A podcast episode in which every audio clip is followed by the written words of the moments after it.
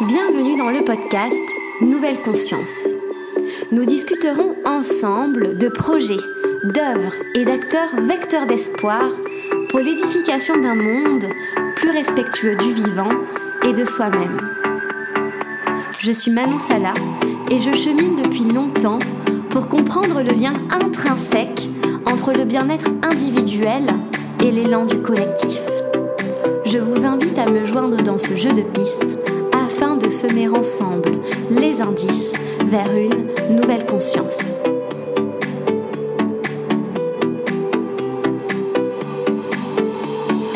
Aujourd'hui, je reçois Margot Hamann au micro de Nouvelle Conscience. Margot Hamann se définit comme une source d'inspiration et d'activation. En 2015, Margot quitte son travail et sa vie parisienne et décide de partir voyager seule avec son sac à dos en Amérique latine. Son exploration du monde se transforme progressivement en une quête intérieure, loin des guides de voyage et des sentiers touristiques. Pendant trois ans, Margot se questionne et écrit beaucoup. Au départ, pour elle, puis sur les réseaux sociaux. Des enseignements qui nourrissent aujourd'hui les programmes qu'elle propose, en groupe ou seule, via des séjours introspectifs, conférences, ateliers et séances de coaching. Je suis heureuse d'accueillir Margot Hamann dans un échange sur l'éveil des possibles, l'importance de l'intention dans l'action. Par ailleurs, après réflexion et vous avoir consulté sur Instagram, j'ai décidé de diviser l'épisode de Margot Hamann en deux. Je publierai donc la première partie de l'épisode cette semaine et la suivante jeudi prochain. J'espère que cet épisode vous plaira, vous donnera des clés de lecture sur votre propre fonctionnement et vous donnera envie d'y croire dans vos projets, dans vos rêves et dans votre capacité à agir et à créer ensemble une nouvelle conscience. Je vous souhaite une très bonne écoute.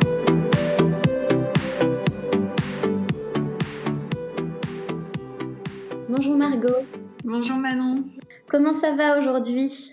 Hyper bien. Je suis dans une merveilleuse énergie. Je suis ravie de te retrouver pour ce, pour ce podcast et j'ai hâte de voir euh, où il va nous mener. Eh bien oui, c'est toujours un petit peu euh, l'aventure. Hein. On sait comment ça commence, mais on ne sait pas trop euh, comment les questions vont évoluer, se, suivre. Donc c'est ça qui est chouette aussi, le mystère un petit peu de l'interview. Ben, je vais commencer par une question qui peut-être va te surprendre, mais que tu poses beaucoup dans les interviews que, que tu proposes.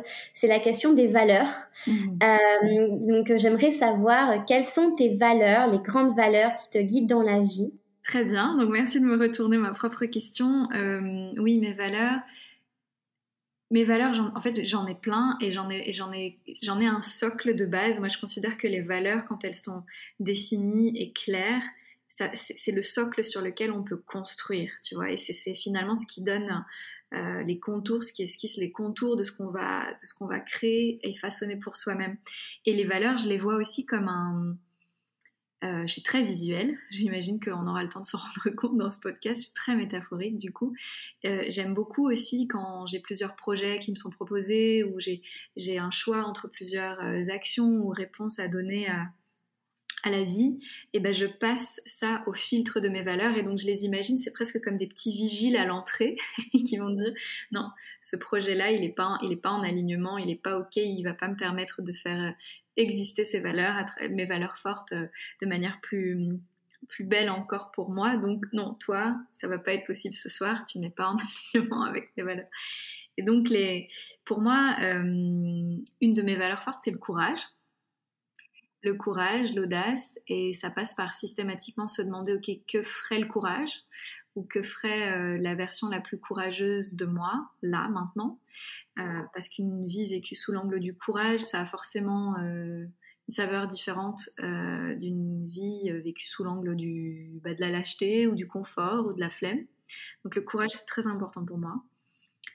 ce que j'appelle le self-leadership, j'aime beaucoup employer cette expression qui nous vient de l'anglais, hein, qui se traduirait en peut-être leadership personnel ou puissance personnelle. Pour moi, c'est vraiment important mm-hmm. aussi de, être dédié à ça et à, le faire, à le rencontrer toujours plus, à le faire grandir toujours plus. Donc vraiment euh, ma souveraineté personnelle. Euh, une autre euh, valeur importante à mes yeux, à mon cœur, c'est la contribution. j'ai vraiment réalisé à quel point c'est nourrissant et précieux pour moi de contribuer. Donc en fait, je me demande aussi souvent, ce que je suis en train de faire là, est-ce que ça m'est utile à moi est-ce que ça peut être utile à d'autres? Et c'est très chouette aussi d'avancer dans la vie à chaque fois en se demandant, ok, est-ce que l'acte que je pose là va m'être utile à moi, va être utile à mon entourage proche et potentiellement il va avoir un impact et un rayonnement euh, plus grand que moi. Donc ça, la contribution, euh, j'ai aussi envie de te répondre euh, l'expansion, la croissance. J'ai sans cesse envie de... J'adore apprendre, j'adore me développer, j'adore repousser mes limites, j'adore voilà, être en pleine expansion et c'est très précieux, c'est très important pour moi. Et le tout euh, doit être aussi teinté d'enthousiasme. la joie, l'enthousiasme, l'excitation, euh, c'est une valeur importante aussi pour moi. Avec bien sûr, donc ça c'est c'est le, le socle principal et à côté de ça, bien sûr, tu, tu, tu mettrais la bienveillance, la créativité euh, et, plein d'autres plein d'autres qui sont qui sont devenus des prérequis, des évidences, mais ce qui guide mes choix en ce moment, c'est ce que je viens de te signifier. D'accord. Et euh, comment ces, valeurs se sont construites? Est-ce qu'elles euh, elles t'ont toujours guidée? Ou est-ce que parfois elles peuvent évoluer en fonction des moments de la vie? euh, Voilà, où tes vigiles sont là depuis des années. voilà, comment elles se sont construites ces valeurs? Bah Déjà, c'est récent. Hein, c'est plusieurs années en arrière, seulement qu'il y a cette conscience de euh, quelles sont mes valeurs, comment je les fais exister, euh, comment est-ce que je m'assure que les, choix que je pose euh, me permettent d'être en alignement avec ces valeurs. Donc c'est très récent. Je pense qu'avant, ça me guidait, mais de manière euh, inconsciente. Euh, le courage et le self-leadership, en fait, ça a toujours fait partie de moi et c'est d'autant plus présent que je mets de la conscience dessus maintenant et que je, choisis vraiment de créer une vie autour de ça. Euh, le courage, il a encore plus existé au moment où j'ai tout envoyé balader de, ma première partie de vie, où je travaillais dans un très grand groupe de luxe à Paris, où j'étais sur une espèce de voie toute tracée, et quand j'ai choisi de tout envoyer Boulet, pour ceux qui ne me connaissent pas, et de, et de voyager pendant trois ans. Donc ça, ça a été trois ans vécus sous l'angle de l'intuition et du courage, uniquement. Et c'est les trois années les plus expansives, pour reprendre mon, autre valeur de croissance et d'expansion. Je pense que c'est parmi les, années les plus expansives de ma vie, euh, finalement. Donc euh, c'est à ce moment-là vraiment que c'est devenu un choix conscient de toujours choisir la décision qui demande le plus de courage toujours choisir la voie qui demande le plus de courage, qui va le plus me faire sortir de ma zone d'habitude. Et, hum, et, bien sûr qu'elles peuvent évoluer, c'est-à-dire que tu peux aussi par moment te rendre compte que bah, euh, tu as délaissé un peu une de tes valeurs. Euh, et donc là, dans ce genre de cas, dans ce genre de contexte, c'est important de la remettre au centre et de se dire, OK, comment dans les prochains mois, je la fais exister davantage? Et elles peuvent aussi évoluer dans le sens où de nouvelles peuvent apparaître et certaines sont tellement devenues, euh, comme je le disais, des, évidences, tu les incarnes, qui tu es devenu les incarne tellement naturellement que qu'elles ont même plus besoin d'être au premier plan et c'est plus elles qui forcément te guident, mais elles viennent teinter tout ce que tu fais malgré tout tellement elles sont, tellement elles font partie de toi. D'accord. Donc toi notamment, euh, donc cette valeur de courage et comme tu disais, euh, sortir de ta zone d'habitude, en fait ça, ça te pousse euh, à agir plutôt que ça ne te réfrène, d'après ce que j'ai compris. Enfin, c'est, donc c'est un moteur. Oui, complètement. Complètement, parce que tu vois, il y a la notion de vigile, donc qui va m'aider à, par exemple, entre trois projets qu'on pourrait me proposer, à se dire, bon, alors lequel va me permettre et d'être dans l'enthousiasme, lequel va me permettre de contribuer au-delà de moi, lequel va me permettre d'apprendre le plus et de grandir le plus. Tu vois, donc hop, et donc ça peut me permettre de, choisir entre diverses propositions qui viendraient à moi. Et moi, quand je vais au monde, c'est vraiment de se dire, ok, euh, la version la plus courageuse de moi aujourd'hui, elle ferait quoi? Tu vois, donc bien sûr que ça guide et que ça tire vers l'avant finalement. Et tu sais, j'ai écrit un, texte euh, récemment Parce que la façon dont je fonctionne, moi, c'est que j'écris pas du contenu pour écrire du contenu, pour, euh, pour euh, vendre, ou un petit peu l'école marketing que l'on voit, où on peut t'apprendre à créer du contenu de la bonne manière, de la bonne façon, pour toucher ton client, etc. Moi, j'écris mes textes euh, dans mes journaux, mm-hmm. dans mes carnets intimes, pour moi, et certains finissent sur Internet. D'accord. Parce que, justement parce que c'est pour moi, et plus grand que moi, comme je disais. Mm. Et c'est du courage aussi de parfois partager des choses qui sont vraiment plus... C'est mes propres processus personnels. Et récemment, j'en ai écrit un où je remerciais la Margot que j'ai été et je la remerciais pour le courage dont elle avait fait preuve. Parce que c'est le courage dont elle a fait preuve qui m'assure le confort, l'alignement, l'abondance que je vis aujourd'hui. Et c'est aussi le courage dont je vais faire preuve aujourd'hui qui assure un futur incroyable à la suivante, hmm. celle qui arrive. Et donc c'est c'est chouette aussi cette sensation de je crée ma vie, le futur que je vais offrir à celle qui arrive, demain, après-demain, dans cinq ans, la Margot que je serai, sera d'autant plus cool si dans le présent, je façonne ce futur selon ces valeurs-là. Hmm. Oui, je vois. Ouais, tu, euh, tu, euh, tu es vraiment euh, dans une continuité voilà, les, mes, mes, actions présentes euh, voilà, vont, vont, donner une autre direction à, à, mon moi futur, finalement. Exactement. Ouais. ouais. Du coup, ce, ce texte qui, m'a réveillée en pleine nuit, et je suis montée, j'ai écrit furieusement des pages et des pages, et puis après, je l'ai publié une semaine plus tard, enfin, au début, une semaine plus tard. Tu il y a tellement d'émotions parce que j'ai vraiment senti les Margot que j'avais été et la Margot que je serais et celle que j'étais aujourd'hui. Et ça a été très très puissant et ça permet aussi de se dire, j'espère que ça peut être utile à ceux qui nous écoutent, de se dire en fait on n'est jamais seul.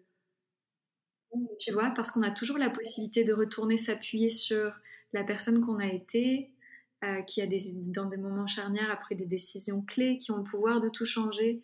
Euh, et puis on a la possibilité de se connecter à celle du, futur et de leur dire, comme je disais dans mon texte, Merci à celle qui a été et à celle qui arrive, j'ai envie de dire prépare-toi.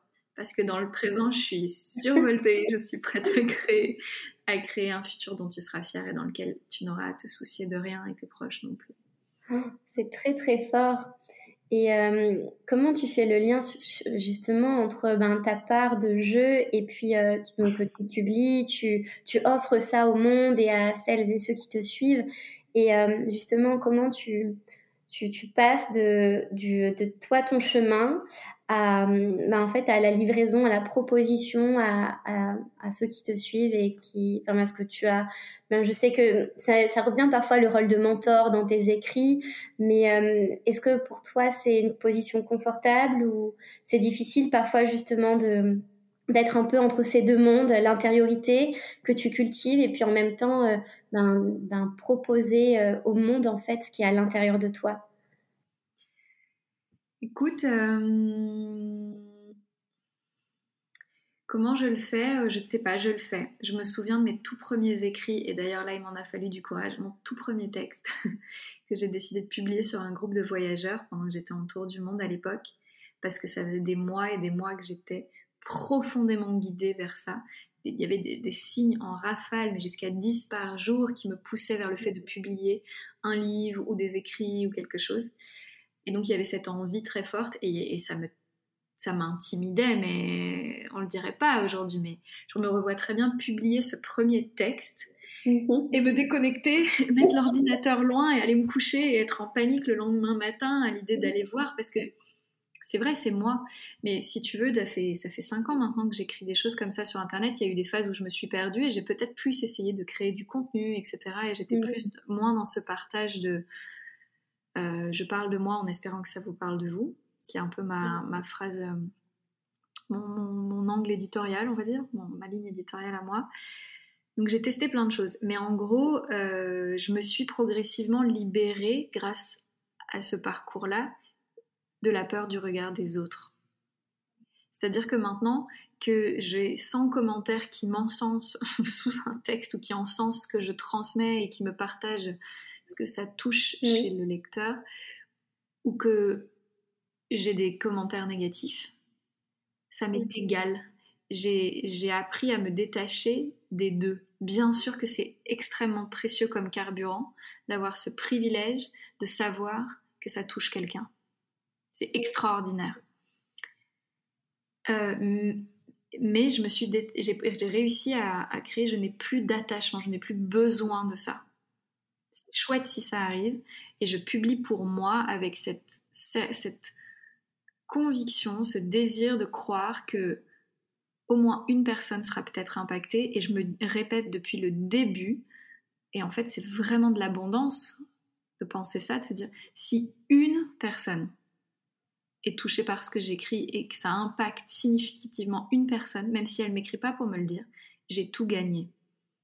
Ce qui veut dire que dès la deuxième personne qui est impactée, dès le deuxième euh, like, même si je, n'accorde pas d'importance au like, ou dès le deuxième commentaire, ou dès la deuxième personne qui est peut-être impactée et qui me le fera jamais savoir, je suis dans l'abondance. Je suis au-delà de ce que j'ai souhaité sincèrement et, et voilà, donc euh, c'est grâce à ces choses-là, à ces perspectives-là, à ces façons-là de voir les choses que euh, j'arrive à partager même des choses qui des fois n'ont peut-être pas l'air pour les gens, hein, mais qui sont intimes pour moi ou qui ont, représenté beaucoup euh, au moment où je les ai écrites dans mon cahier. D'accord. Donc oui, je, vois donc l'abondance, j'ai l'impression que c'est une notion qui, qui t'accompagne et qui te permet de recevoir aussi. On en parlait un peu hors antenne. Comment tu tu perçois en fait cet échange parfois invisible en fait, puisque ben, tu vas pas savoir qui est derrière et qui a reçu, mais quand tu donnes, est-ce que tu penses que tu vas recevoir euh, de façon euh, intuitive ou de façon naturelle? Enfin, Est-ce que tu hmm. penses que, euh, en fonction de l'intention qu'on a, voilà, justement, de se positionner pour offrir au monde qui on est, on va recevoir en retour Oui, comment tu te positionnes par rapport à, à cet échange? Ouais. Eh bien, écoute, c'est une excellente question, merci. Euh, je crois que tu vois, je, l'ai fait intuitivement depuis le début, et aujourd'hui, je commence à mettre du sens sur ce que bah, la Margot que j'ai été quand j'ai commencé, euh, sur ce qu'elle a fait, et j'ai beaucoup de respect et de tendresse pour elle, parce qu'en fait, euh, si au moins une personne est impactée, j'ai tout gagné, mais il y a tellement d'abondance dans cette phrase, et il y a tellement de alors au début, j'arrivais peut-être pas à vraiment le faire, mais dans l'idée, dans la proposition, il y a beaucoup de non-attachement au résultat. Oui. Tu vois? Et si je voulais vraiment, je réfléchis en live avec toi, si je voulais vraiment être dans le 100% non-attachement, la phrase, ce serait si ce texte m'a transformé, moi, j'ai déjà tout gagné. Hmm. Et puis si en plus il y en a une derrière qui est impactée, tant mieux. Et donc, il y a vachement de non-attachement au résultat et juste de sincérité dans la posture, finalement. Et donner et recevoir, ça va ensemble. Le, monde entier commence à, mieux comprendre ça aussi. Donner et recevoir, ça va ensemble. C'est un espèce de cycle et de, énergétique tu vois, qu'il faut pas interrompre, il faut pas empêcher de recevoir, s'empêcher de recevoir, et il faut pas s'empêcher de donner, parce qu'en s'empêchant de donner, on s'empêche de recevoir, etc. C'est un. Mais par contre, la brique que j'aimerais amener là aujourd'hui, Manon, c'est donner et recevoir dans la matière, c'est pas lié. C'est-à-dire, c'est pas parce que je te donne à toi que je dois recevoir de toi dans les mêmes proportions. Si j'attends de recevoir de toi dans les mêmes proportions, je bloque tout. Parce que des fois, on donne de son temps, de son énergie, de son capital à quelqu'un, depuis le cœur, on le fait là, mais on reçoit d'une autre personne, d'une autre ville, d'un autre lieu, euh, des, semaines et des mois après. Mais si on est dans l'attente que de recevoir exactement de la personne à qui on a donné, on bloque ce truc-là. Donc ce qui est important de comprendre, c'est que donner et recevoir dans la matière, c'est pas lié. Souvent on veut que ce soit lié et on bloque le processus, mais c'est pas lié. Par contre, donner et recevoir dans l'énergie, c'est lié. Tu vois?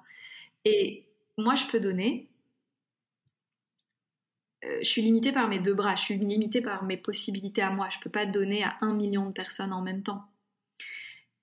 En revanche, tu peux recevoir de beaucoup plus de personnes que le nombre de personnes à qui tu donnes. Tu suis? Et, ce qui est important aussi, c'est de voir Où est-ce qu'on bloque le processus. Est-ce que je suis une donneuse? Est-ce que l'on est un donneur euh, pur? Est-ce qu'on donne pour le bonheur de donner sans attendre en retour, en étant détaché justement du résultat? Ou est-ce qu'on donne en espérant recevoir en retour? Ou est-ce qu'on donne pour être validé? Ou est-ce qu'on, tu Est-ce que je donne vraiment de manière pure? Est-ce que je suis une bonne donneuse? Énergétiquement, ça change tout de donner pour le plaisir de donner sans rien attendre par rapport à donner en espérant que ça nous rapporte quelque chose. Tu sens la différence? Oui, totalement. Et la même question se pose sur est-ce que je suis une bonne receveuse? Est-ce que je suis quelqu'un à qui il est agréable de donner? Ça a été hyper puissant pour moi de comprendre ça et de voir toutes les fois où, par exemple, on veut m'inviter pour un café ou une copine paye un restaurant, etc. Le nombre de fois où avant je disais mais non, ça va pas, on va partager, etc. Tu vois? Et en fait, ça a l'air anodin ça, mais c'est des manières de bloquer ce flux d'abondance qui veut nous arriver. Et on est très souvent des très mauvais receveurs. On reçoit même pas un compliment, euh, tu vois? Donc, grandissons dans notre qualité de don, dans la, qualité de, de, notre posture de donneur, et grandissons aussi dans la qualité de notre posture de receveur. Et décorrélons dans la matière le donner du recevoir et le recevoir du donner. Est-ce que ça fait sens pour toi? Ah C'est très puissant et c'est, euh, ben, je pense que tu touches du doigt euh, deux aspects très importants euh, selon moi. Enfin, je pense que c'est profondément naturel, mais qu'on ne nous apprend pas à, être dans cette posture-là et de l'entendre à nouveau et de façon aussi claire. Merci aussi pour ta clarté. Ben, je trouve que c'est très fort et euh, enfin, en tout cas en sens, riche de sens. Et donc merci beaucoup pour mm. ça, Margot. Et tu sais, ce qui est vachement intéressant de, réaliser, c'est qu'il y a des choses dans nos vies, on n'a pas l'impression que c'est connecté. En fait, si. Par exemple, une incapacité à recevoir un compliment. Tu sais, tu dis Ah, t'es es rayonnante aujourd'hui. Et puis toi, tu vas répondre Ah, bah non, tu rigoles, j'ai les cheveux gras. Juste droit dans le sol, le cœur grand ouvert reçoit ce compliment, franchement. Mais cette incapacité à recevoir, donc ne serait-ce qu'un compliment ou un café que quelqu'un va nous inviter parce qu'on a appris que non, non, il faut diviser, il faut pas. Ça n'a pas l'air lié, mais bien sûr que c'est lié à est-ce que je reçois euh, l'abondance financière qui vient de clients, par exemple, qui souscrivent à mes programmes? Non, c'est les mêmes portes. C'est les mêmes portes qui sont rouillées et où j'ai une difficulté à recevoir. Et donc en soignant ma difficulté à recevoir et en décidant, ok, pour les compliments, puis pour les petites sommes, puis pour les grandes, puis pour euh, les, grandes déclarations d'amitié ou d'amour que l'on a envie de me donner et que je peux bloquer. Hein. Moi, je vois encore les zones sur lesquelles j'ai du mal à recevoir tout ce qui veut m'être donné. En, les en s'attelant à devenir un meilleur receveur, même sur les petites choses, on est en train de travailler notre capacité à recevoir, même sur les grandes. Tu vois, parce que des fois, il y a des gens ou des clients comprennent pas. Je, je comprends pas, j'arrive pas, je, je fais pas ce, chiffre d'affaires, ou je fais pas ceci, ou j'arrive pas à générer les clients que j'ai envie de générer alors que j'ai tant à donner. Oui, tu as tant à donner, mais est-ce que tu sais recevoir? Mmh. Est-ce que tu es une bonne receveuse? Mmh, Mais c'est très subtil, je pense, parce que, euh, enfin voilà, quand je parlais de posture, euh, euh, selon toi, pourquoi c'est plus facile de donner que de recevoir? Est-ce que c'est une question euh, de d'éducation, de système qui nous a mis dans ces conditionnements-là. Oui, pourquoi on va couper le robinet plutôt du côté de la réception? Alors, très très bonne question je pense, bon, déjà, la façon dont moi je m'exprime parle de moi. Hein, dans ma vie, c'était plus facile de donner que de recevoir. Il y a des personnes qui sont câblées à l'inverse. Mais c'est vrai que, euh, notamment, ça peut être très féminin, cette capacité à donner, donner, donner beaucoup euh, et à avoir du mal à recevoir. Et tu as raison, tout se joue dans l'éducation et on peut avoir les meilleurs parents du monde, très très bien intentionnés. Il y a toujours des failles et on code beaucoup quand on est enfant euh, que on reçoit quand on a coché une série de cases qui ont été, et de critères qui a été définie par donc le système parental euh, en présence, c'est-à-dire et, le système euh, pédagogique scolaire en présence. euh, on a le droit de faire cette soirée pyjama si on a fait tous nos devoirs. On a, tu vois, et donc on a, on n'est pas euh, inconditionnellement aimé. En fait, si, on est aimé de manière inconditionnelle a priori par nos parents. En revanche, on, on reçoit de manière conditionnelle. Oui. Quand on a été sage, quand on a fait ceci, quand la chambre elle est bien rangée, quand tu vois. Et ça, ça parle aussi de la gestion euh, émotionnelle de nos parents aussi à l'époque et tout. Mais donc beaucoup, beaucoup, on sort de l'enfance en ayant codé pour recevoir, je dois avoir mérité. Mm-hmm. Oui. Tu vois? Bah, je mérite pas ce compliment si aujourd'hui j'ai les cheveux gras, serait-ce par exemple. Et puis après, il y a plein d'autres choses qui se mêlent et on peut pas répondre à ça en trois minutes, mais ça parle d'estime de soi, ça parle de où on, en est en termes d'estime personnelle, ça parle de la valeur que l'on se donne, ça parle de plein de choses, mais beaucoup, on code dans l'enfance que l'on doit avoir mérité pour recevoir. Mhm. Oui. Et ensuite, à l'âge adulte, donc tu vois, on commence à, comme moi par exemple, à recoder ça, disant non. Je, mérite juste parce que je suis, on mérite tous juste parce qu'on est, une absolue abondance, une absolue joie, une absolue, un absolu enthousiasme, et c'est notre responsabilité de voir où sont les zones, quelles sont les croyances, quels sont les, les, trucs qui encrassent le processus, qui, me sont personnels, et de nettoyer ça. Mmh. Oui. Donc, euh, d'après ce que je comprends, c'est important d'être au clair avec son intention pour, euh, mhm. pour justement euh, faire, en fait, oui, attirer à nous, oui, ce qu'on souhaite et ce qu'on est prêt, voilà, aussi à, à, recevoir, tout simplement. Enfin, l'intention joue pour toi un, un rôle important aussi dans, ben, dans l'action, dans l'avancée du chemin de, de la vie. Oui, bien sûr, Manon, parce que l'intention, c'est. Euh, la citation que j'adore euh, pour parler d'intention, c'est euh, Sénèque qui disait Il n'y a pas de vent favorable à celui qui ne sait pas où il va. Hmm. Donc, si tu sais pas où tu vas, ton bateau, il va avancer au gré du vent et de la façon dont le vent va s'engouffrer dans sa voile, exactement comme il est positionné, etc. Et tu avanceras plus vite, plus loin si tu sais dans quelle direction tu veux aller et que tu prends les vents, tu t'arranges pour prendre les vents de la bonne manière pour être propulsé plus vite là où tu as prévu d'aller. Donc oui, c'est important d'être intentionnel dans la vie et de savoir ce qu'on veut réaliser pour soi-même, idéalement pour le monde, via soi. Donc c'est important d'avoir une destination, d'avoir une direction. Et c'est important aussi d'être intentionnel dans le présent. Euh, dans le présent, donc intentionnel pour le futur, ça veut dire savoir vers où je mène ma barque, où est-ce que j'ai envie d'atterrir?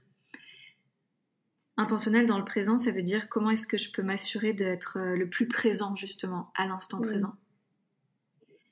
Et l'intentionnalité, ça change tout aussi parce que c'est cette capacité à créer son futur dans, dans l'instant, là, présent.